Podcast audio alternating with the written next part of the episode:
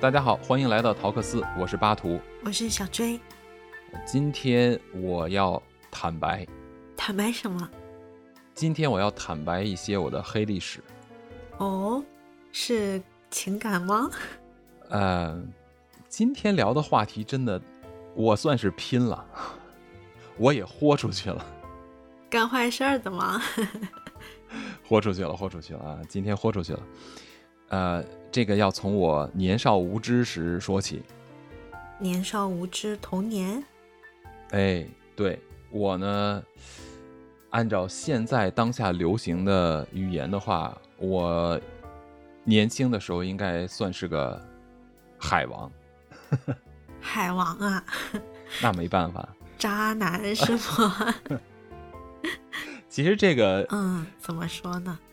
挺不好意思说的，为什么呢？因为我觉得很多男生在年轻的时候哈，他对异性都是有非常强烈的好奇心的，他就觉得有不同的女生，那这些女生无论是从哪些点都会对他有吸引力。比如说，如果我交往了一个长头发的女生，我就想试试看，如果是个短头发的女生会是什么样的。如果有一个个子很高的，我就想是哎。小巧玲珑一些的女生在身边什么感受？所以很多类型的你都试过对不？也没这么说啦，就很有意思啊。我记得我还跟我表弟啊，嗯，因为我表弟其实跟我差两岁嘛，呃，那个时候我们就聊天就说过，因为我以前也交往过不同文化背景，就是不同国家的一些女朋友嘛。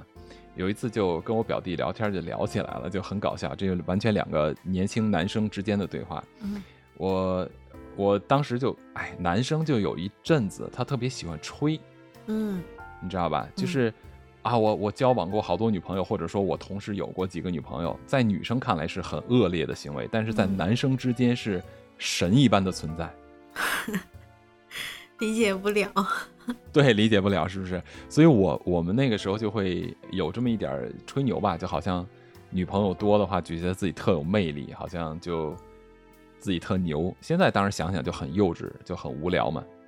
嗯，但是在那个年龄段的时候，可能是一个寻找自我定位和自我存在的这么一个时间点吧，不太清楚哈。但是那个我还记得特别清楚，有一次我跟我表弟就说到，呃，交女朋友这个事情。我就说，我有过，我有就不同国家的这种女友嘛，因为我 我在比较年轻的时候有交往过日本、台湾、保加利亚。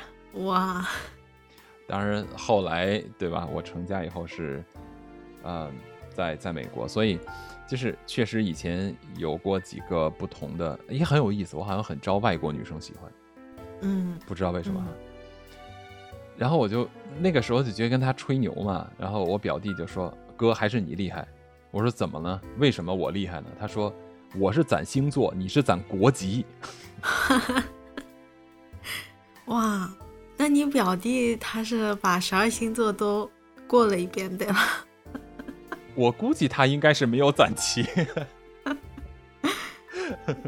但是我想表达的意思就是，在这个时间段上，我们在看待，呃，交往女生的这个感觉上，我们可能是非常幼稚的，是从比如说星座不一样，可能他就不一样；头发长短不一样，跟他在一起的感受就不一样；嗯，身高不一样，可能我跟这个女孩子在一起的感受就不一样，是吧？三维不一样，我跟她在一起的感受就不一样。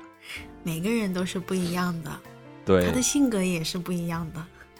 对，但是就很有意思啊！就比如说，女生通常都是这样的。如果一个男生跟你说：“哎呀，我对你的身体很感兴趣。”女生的反应就是：“所有女人身体不都这样吗？有什么好感兴趣的？”哦，对呀，都难道你不应该更关注我的内在和灵魂吗？是不是？对，对。但对于我们来说，不一样啊。哦，颜色不一样。那要照这么说的话，就可以从很多维度来谈这个不一样。所以不同的国籍，嗯，都不一样。呃，其实说实话，到最后就会发现哈，等你成熟了以后，人就是人，人都一样，但是人确实有一些内在不一样，而不是外在的不同。嗯，外在的不同，其实就跟你吃饭一样，你再精致的一道菜，吃到最后到肚子里都长得一个样。所以跟另外一个人在一起生活或交往的这种这段关系，其实也都一样。无论他是长发、短发、高矮、胖瘦，到最后的时候，其实时间长了，他就是一个人，都一样。嗯你再漂亮的女人，跟你生活在一起时间长了，其实她最终就是一个女人，仅此而已。可是呢，我觉得长大了以后哈，经历过这些了，你就会发现，我真正合适你的那个伴侣，那个女人，更多的是应该他在内在的一些，比如说性格特征啊，比如他的一些啊、情感的这种处理方式啊，哪一种更适合你？嗯就举个例子啊，嗯有的人呢，无论是男男生还是女生，应该都有那种特别粘人的，是吧？嗯，对也有那种特粘人的小奶狗，是不是？对，一谈起恋爱就腻腻歪歪的，形影不离。没错，还有那种特别冷淡的。哦，冷淡的，是啊，就他不是不爱你，不是不在乎你，就是很冷，他不知道怎么表达，或者说故意不表达，或者说他可能想表达，已经用了他的方式来表达了，但是给别人的感受就超超级冷。你有没有碰到过这种人？有这样的人，他是不是一个就是心理防御能力比较强的？他就是刻意想要回避啊。我也不知道，哦，我就我就很好奇嘛。我觉得从男生的角度来讲，哈，就很冷这种，他有他有的时候呢，就是呃男性他不太会表达情感，或者嗯说他，尤其像在中国东亚地区的男性哈，我觉得，嗯通过我的生活上的经历的感受，我觉得西方男人比较会表达情感。嗯这个有可能是跟他们的从小受到的这种家庭教育和如何被别人对待有关吧。而东亚这边地区的男人呢，就包括我自己在内哈，我觉得我真的不太会表达情感。当我想去表达情感的时候，我会觉得没面子。嗯，然后就回避自己的情绪，然后用理性的去嗯看待、分析这些问题。是，要么就是用理性的这种方式来回避自己的情绪，要么可能就是用非常激烈的情绪去，呃，对待对方。嗯，这个可能就是跟我们依恋有关系，就是我们童年长大以来跟家庭啊、跟父母之间的产生的依恋，然后会带到我们未来的恋爱当中。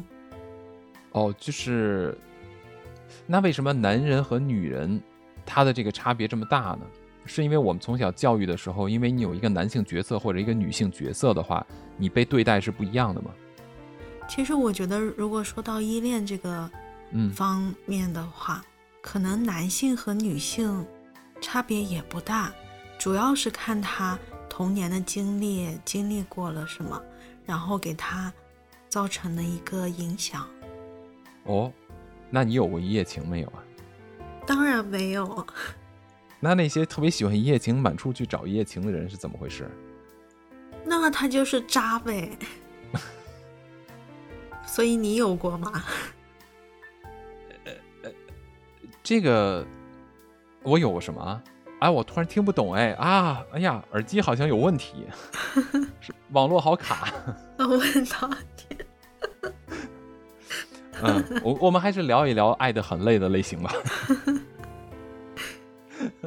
嗯嗯对，还有一些人就是感觉跟他们接触起来就会非常用力的去经营一段情感，然后把自己搞得那种身心俱疲的感觉。然而呢，他的伴侣或者他恋爱的对象就好像没事人一样，有没有这种？有没有这种感觉？嗯，有，你有碰到过这种人吗？嗯有。我觉得他们就是特别不在意你。你说对方那些人特别不在意你是吧？哦，对他跟没事儿人一样，然后你就特别努力的想要维持这段感情，那是他不够在意，还是说他想要防御，想要保护自己呢？就是不敢和你特别的亲近这样子。这就感觉像是一个宜人型的人碰上了一个非常冷漠的人，那这样子的话就会很累吧？是不是？宜人型的人会很累。对啊，就宜人型的人，应该就会觉得很累吧？本来你就会很为对方着想，然后对方呢却丝毫不给你回应的感觉。嗯，但是我在想啊，他有可能是真的喜欢你，嗯。但是他有可能是刻意的去躲避你，就是不太想要愿意和你接近。嗯哼，即使你们两个人就相互在一起了，也有可能他就是已经做好了那种就随时要离开的准备，啊，因为他可能就是害怕，嗯等真的到了这一天自己受到伤害，所以他就随时做好了准备，也有可能，或者说他们也许，嗯，有可能受过伤，然后呢，他又不想在同一个地方再受伤了。嗯，所以他就不给你回应，为了减少自己去受伤，可能有这样子的情况。那你刚才提到说，一个人的小的时候如何被父母对待，就是在他的婴幼儿时期如何对被他照顾的人所对待的话，也会影响到他后期的成长，然后会把他延展和带入到啊、成年人的这种情感关系里边来，是不是？嗯，是的，是的，就是环境造成的。那你像这种就是在情感中付出很多，然后自己觉得爱得很累的这种人，那他是一个婴儿婴幼儿时期什么样的一个成长环境，然后给他造成的这种啊、这种结果呢？就是特别愿意付出，特别愿意付出。嗯，爱的很累的人不是都是很愿意付出吗？然后就觉得别人对他不好，他就觉得很累啊，就得不到回应。我觉得这个爱的很累，他应该有两种吧，一种是对方真的不给他回应。嗯另外一种呢，就是对方没有给到他他想要的回应，他觉得就是浪费。也就是说，他可能是在责怪对方没有得到他想要的结果。嗯，有可能。以前的时候，就是在小的时候，可能嗯，跟父母啊，嗯哼，父母和他的之间的这种环境也有很大的关系在的。嗯，他是否就是嗯和父母有过分离分开？如果父母经常因为工作的关系要经常离开，或者说经常换人带他，可能会造成孩子的一个就是他特别特别的嗯没有安全感。嗯，那他没有安全感的话，他就想要就是他就渴望被爱。嗯。我记得小追是学幼儿教育的嘛，嗯嗯。你以前在工作的时候有没有看到过这样的小朋友？嗯，有，嗯、之前我在那个实习的时候，发现就是有孩子，就是有一个孩子呢，他呃自己一个人在玩，嗯，然后他他特别特别的乖，哦，嗯，就是这个乖呢，其实就是他特别的会看老师脸色，哦，然后后来呢，就是因为我了解到他妈妈带着他的，他爸爸呢是常年不在的，哦，但是呢，这个过程当中，他妈妈就是，嗯，非常的忙，就经常管不到他，因为有的时候来接他呀，经常是嗯。他的爷爷奶奶辈来接他的。有一次呢，就是我看他妈妈来接他的时候，我发现他妈妈是有一些情绪化的，嗯，很严肃，无缘无故的，就是一来就耷拉着脸。这个孩子呢，他特别会看脸色，就看他妈妈的脸色。他妈妈不高兴，他就特别害怕这样子。嗯嗯嗯，所以，可能他就是那种特别讨好型人格，就是就是想让他妈妈开心，就是刻意的做到好，然后去让他妈妈开心。那如果这样子去带入到长大以后，带入到我们恋爱当中了的话，那就有可能会是刚才你说的那样子。那如果像小孩子在对于父母的这种情绪的波动啊很大的时候，比如同样一件事情，这个小孩子的需求能不能够得到满足，完全取决于他的父母在当下的这种心情和情绪的变化的话，那会不会就让小孩子非常矛盾？哎，比如说同样一个东西，呃，父母心情好的时候，他就可以很容易的获得；如果今天父母的情绪不好的话，他可能就无法得到满足，那就会让小孩子很难受嘛，是不是？就很矛盾，到底这个东西我是应该可以得到的，还是不应该可以得到的呢？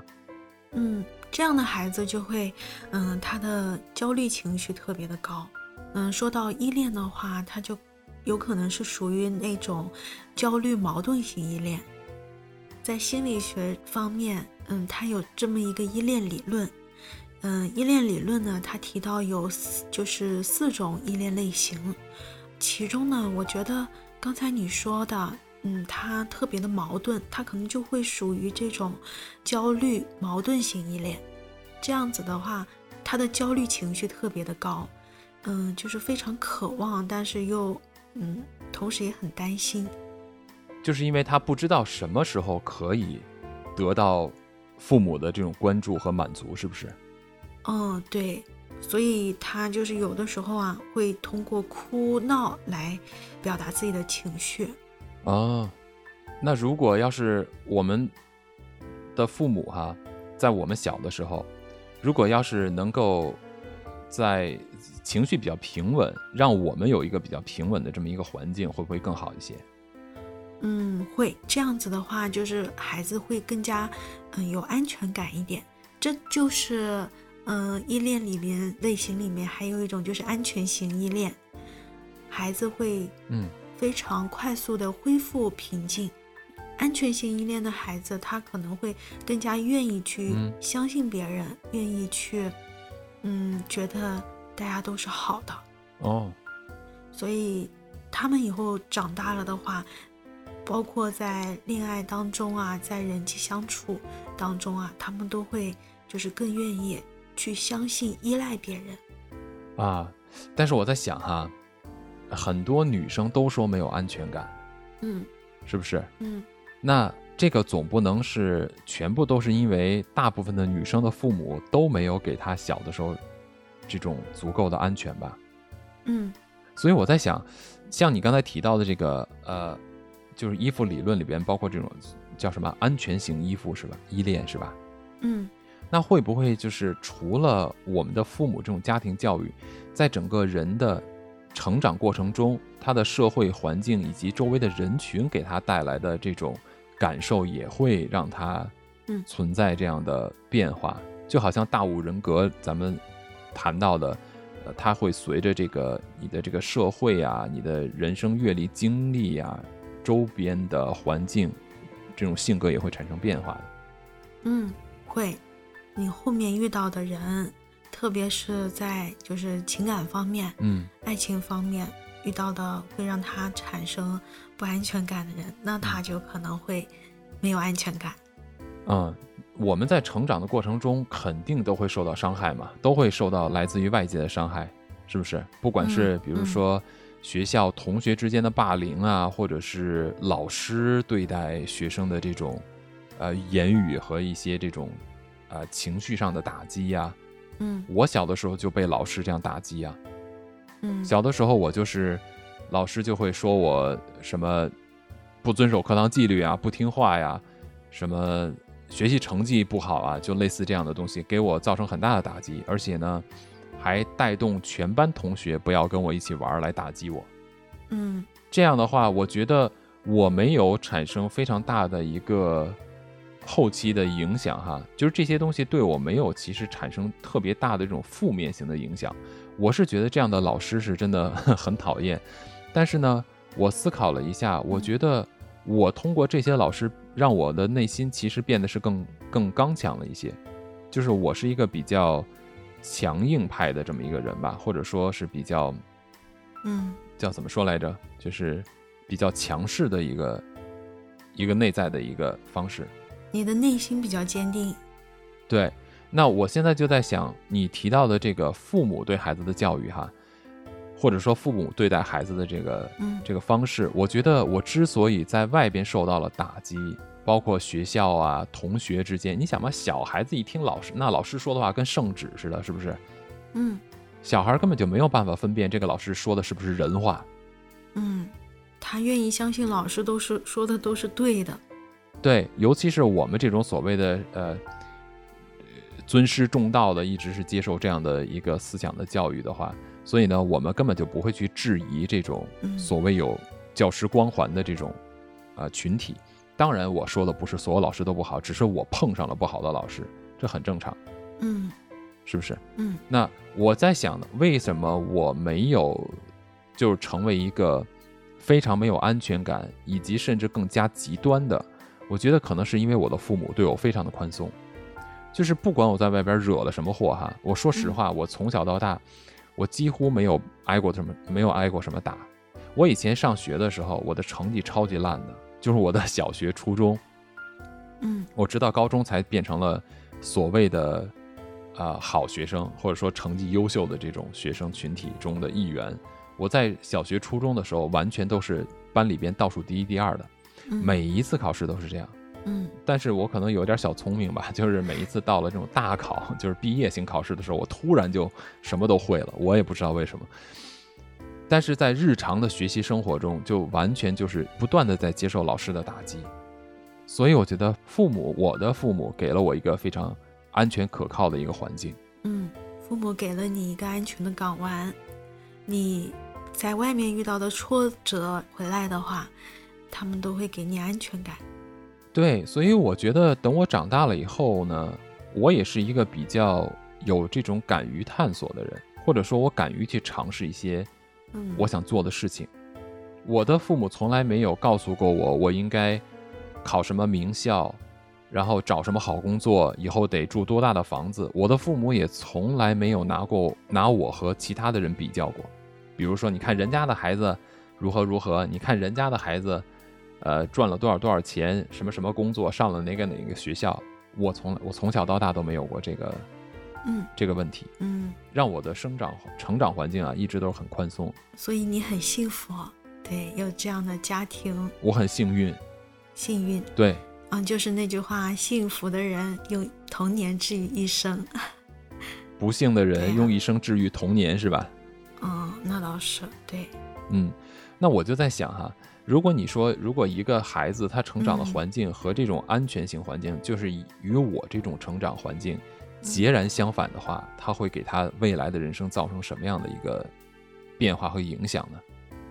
其实这样子截然相反，就会让他非常整个人非常的极端情绪化。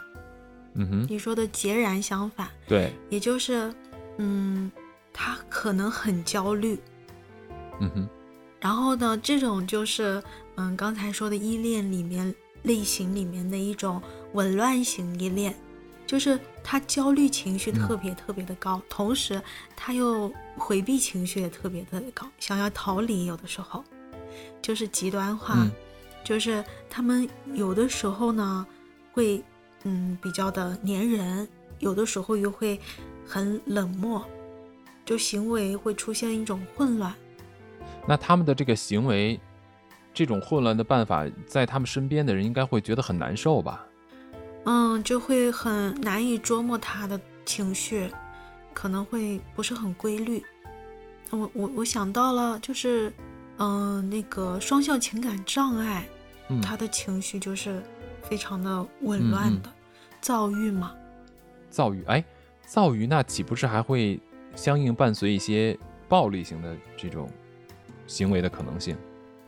嗯，我觉得暴力的话，就可能也是，对，也有可能会跟童年有关系。就是如果说这个人啊，嗯。他从小就是生活在一个嗯家暴的环嗯。境下，我身边有这样子的一个朋友啊，就是他父亲，他爸爸就是酗酒，哦，然后他喝完酒，然后就打妈妈。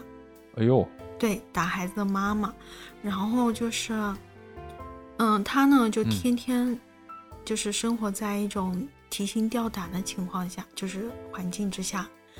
孩子长大了以后，他也就是非常会有那种不安全依恋在里面的。就你可以想象一下，就是当一个孩子他那么小，就是生活在那样的环境下，其实是非常痛苦也非常辛苦的。对，就他那么小，也就是要面对这样的场面，其实对他内心的伤害啊、创伤会很深。如果他，对，如果他能够走出来，说明他，嗯，内心还是坚强的，他没有被之前的那种脆弱打倒。而且这种情况就是在他很小的时候，他看到的这一切哈，也都是在他完完全全在他的这种，呃，掌控之外的，也就是他毫无办法。对，是不是？是的。那我就在想，如果一个人他在无能为力的时候，经历过非常大的创伤的话，当他一旦有了能力的时候，会不会走另外一个极端？就比如说像这种情况的。孩子长大以后，他的控制欲就会比较强，他更想去掌控两个人之间的这种关系。嗯，很有可能。你刚才提到说，这种依恋理论里边有四个不同的方式，那紊乱型和回避型，它是属于同一型吗？还是说紊乱型它和这个回避型还是有不一样的地方？还是说他们两个的表现形式是有关联性的？嗯，紊乱型跟回避型是有关联的，但是他们又不同。不同的在于，就是回避型的话，他的焦虑感更加低一点，回避性更加高一点，这样子就不会产生两个极端。嗯哼。但是紊乱型的话，他就是会极端，他的焦虑情绪特别高，同时呢也想要回避，所以他很矛盾。哦。嗯。如果你在一段恋爱关系中遇到了这种紊乱型的人的话，嗯，应该是给你作为这种恋爱的另一方带来的这种伤害会更大，是吧？因为你不可控嘛，也不知道他会做出什么样的事情。嗯，对，嗯，会不了解他到底是什么情况。那像你刚才提到的，你说你你的一个朋友，他的父亲小，在他小的时候经常。喝酒，然后打他妈妈。嗯，那我在想哈，嗯，这种紊乱型的人，他如果无法控制自己的行为的话，他会不会沾染一些不好的习气？比如说酗酒啊，呃，吸毒啊，或者是一些就这种东西，然后来通过比如说药物依赖啊，然后来让自己得到控制。也就是说，像他的爸爸是不是在小的时候应该就是经历过这样的事情，所以长大以后。当他一旦能够掌控关系的时候，他就变成了那个施暴者。我觉得也要看他自己，就是最后自己的内心坚不坚定。他小的时候一定是非常讨厌这样子的环境的，他一定是不喜欢他爸爸这样子酗酒然后施暴，所以他长大以后有可能他会就特别排斥，他会特别。反感酗酒和施暴，所以他不会，但是也有可能一下子情绪上来了，他无法控制自己。嗯，嗯，所以可能也是极端。嗯，我认识一个人哈，他呢就说他爸爸是个酒鬼，是一个男生。嗯，但是他长大以后呢，也是个酒鬼。他就说他特别讨厌酒鬼，特别讨厌喝酒，他特别讨厌他小时候的爸爸。嗯，但是他长大以后，他却变成了他爸爸，就是变成了自己原本嗯讨厌的样子。没有错，所以我在想啊，他为什么会这样？因为咱们也不是专业人士，咱们只能是以这种好奇的心态来去想。我在想，他会不会是因为当他。就是潜意识的这种哈，就是日常生活中这种，看到他爸爸，当他爸爸遇到人生中或者生活中的问题的时候，就是通过喝酒来解决。比如说，当一个人无法很好的表达情感的时候，对不对？那他在表达快乐的时候，也是不懂不懂表达的。我觉得不懂表达情感，不代表只不懂表达这种负面的情感，好的这种快乐的情感。我觉得有的人也是不会去表达的，就不懂如何去表达，所以呢，我在想他会不会快乐的时候就用喝酒来表达，不快乐的时候也用喝酒来表达，所以他就是这种潜意识的学习到了这种表达方式。嗯，有可能因为孩子的模仿能力特别强，是吧？对，包括他长大了以后就觉得，嗯，喝酒可以缓解自己的情绪，所以他可能在无形当中不知不觉就变成了他嗯。不喜欢成为的那个样子。对，还有另外一种可能，我觉得就是另外一种人啊，嗯，在他小的时候，我刚才就想到你说回避型嘛，你说回避型和这个紊乱型有关系，它还不太一样。嗯回避型，你不是说他是那种没有这么激烈反应，他只是不去面对这个问题，是不是这意思？嗯，对，对吧？就是他需要自我保护。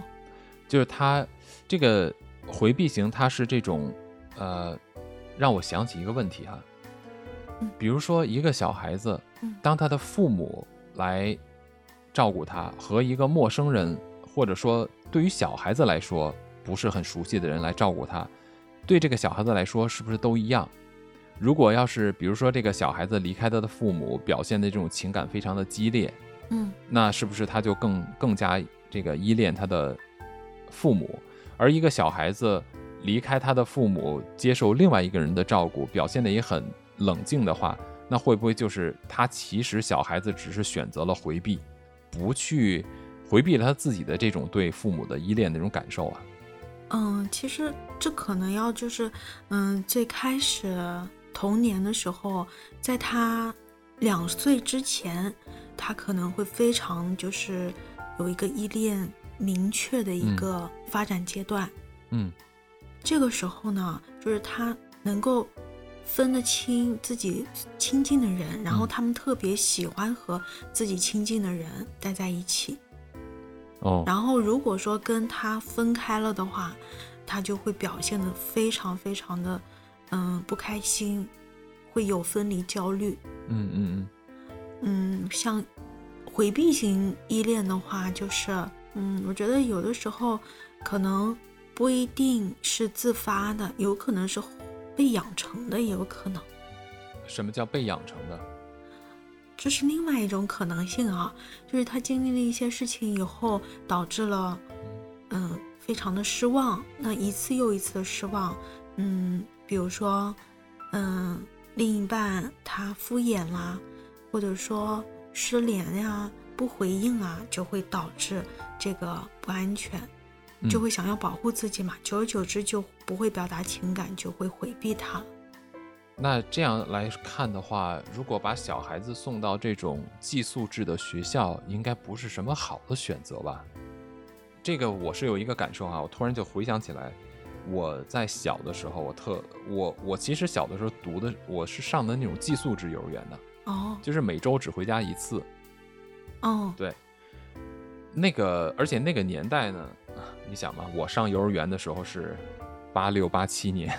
啊，八六八七，对，那个时候我就是大概就很小的时候就去上幼儿园的中班、大班，这种都是一直住在学校，就住在幼儿园里边的。嗯，每周呢就是只回家一次，那你会不会很想念父母？非常，而且而且我觉得我小的时候还还有一点哈，我的父母呢，他们呃那个时候工作比较远，嗯。所以嗯。我的那个幼儿园呢，基本上是每周三父母会接走一次，然后呢每周六会接走，啊，周六晚上接走，周日休息一天。因为、呃你肯定不知道了，那个年代的中国还是每周工作六天制，哦，不是像现在一样，对所谓的这个嗯呃四十嗯小时，对那个时候都是六天制工作啊、只是周日休息一天。嗯，所以呢，我的幼儿园呢也是相当于是周六晚上接走，周日，呃，回家。我有的时候，我不是说有的时候啊，我从来周三都不会被接走，因为我的父母没有办法，就是把我接走，再住回家住一个晚上，第二天再把我送到幼儿园。所以，我大部分的幼儿园的其他班里的那些小朋友啊、同学啊，周三的时候，绝大部分都会被接走。有的时候呢，可能就剩下我一两个小孩还在那边。嗯我现在印象特别深哈，就在我小的时候，嗯晚上睡觉的时候，其实现在想想，应该房间也没有多大，一共就十几个孩子一个房间嘛。那嗯但是在小的时候，觉得房间特别大嗯嗯哦，不止十几个孩子哦，可能有二三十个孩子吧，一个房间睡觉那种。小的时候嗯。觉得那个房间特别大，嗯。晚上的时候呢，老师呢也是住在别的房间，所以就是我一个人会面对黑暗的房间，在那边睡觉，周围没有任何人，感觉很孤独，不止孤独，就很很恐怖，很害怕，嗯，很害怕。嗯。所以我到现在睡觉都不敢一个人就 黑灯睡。嗯。是，所以我很小的时候，我你知道吗？我就很搞笑。我很小的时候说，哎，快点长大，快点长大，结了婚就好了，就不用一个人睡觉了。我觉得我小的时候唯一想过要结婚的理由就是可以不用一个人睡觉，快点长大，有人陪伴，没想过陪伴，就觉得晚上不用一个人睡觉了，怪恐怖的。嗯是所以呢，嗯，小的时候的经历，有的时候像我父母工作忙的话，我可能两周才回一次家，到周末的时候又是小朋友都走了。一开始的时候啊，我就印象特别深，每那个时候，嗯，每周三，呃，父母来接的时候都是什么呢？都是晚饭以后，嗯然后父母就从那个门口就不断的路开始进来人了，然后就把孩子都接走了。嗯我就一直看着那个门，会不会有可能我妈也突然出现，或者我爸也突然出现？嗯，就是有一种期待，对，但是非常没有，对吧？呃，大部分情况下都没有，只有嗯，极个别的一两次。对最后等不到他们，对，就会失落。就非常失落。后来我基本上嗯就觉得每周三的父母来接跟我就没有任何关系了。嗯，那如果说就是嗯周日、周周一的时候，嗯父母再把你带回那个嗯地方，你会有分离焦虑我就不想去。啊、对，通常就是哭闹的很厉害，我自己都记得我有过哭闹。对对对，我想起以前实习的时候，特别是嗯小班、托班的孩子，就是每一次假期回来啊，嗯，前几天啊，整个幼儿园都是哭声一片，就是孩子都有分离焦虑，是吧？因为不适应嘛。然后，嗯，每一个孩子好不容易哄好了，然后另外一个人哭了，然后他就会跟着一起哭。嗯，嗯，其实我觉得这个时候就是需要孩子去适应这个环境，然后呢，家长呢，他得就是放得下，有些家长他就放不下，然后就回来看。其实家长需要放下就走，嗯嗯，然后老师嘛就会带着孩子正常的活动，这样子会转移注意力。像嗯你的话，之前在嗯就是这样子的环境下面，你是怎么过来的呢？我其实想不起来是怎么过来的了，但是我觉得我那个时候哈，作为小孩儿的话，我觉得嗯，有一种有没有去习惯它？最后就习惯了，我是通过放弃来习惯的。放弃来习惯的？也我在想，这个算不算一种回避？也就是说，我不再去思考这个东西与我有关，那算不算我回避了这件事情？嗯，啊、很有可能，对是吧？我就觉得哈，对，呃，我嗯在做回避的时候，比如说，包括嗯我长大的时候，我觉得在情感关系中，我也会有这个问题。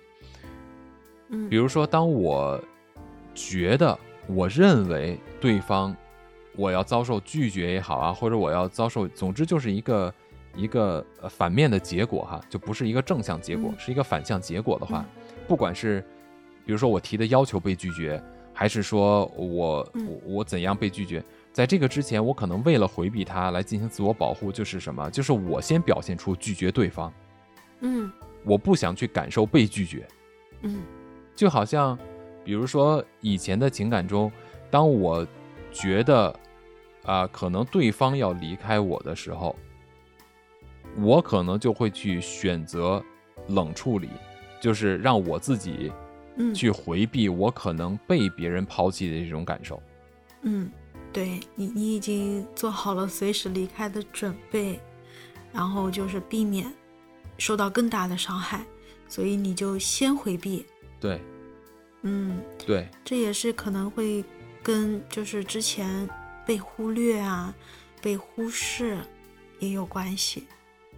所以照这么看来的话，就是这种依恋性的这种呃行为或者这种心理的一些活动的话，嗯其实也是，嗯，我们大家可能在这些不同的这种依恋方式上，应该都是多少都会有吧。也就是可能也是跟大五人格一样，人嘛都很复杂，应该没有一个非常明确的，你就是绝对的某一型。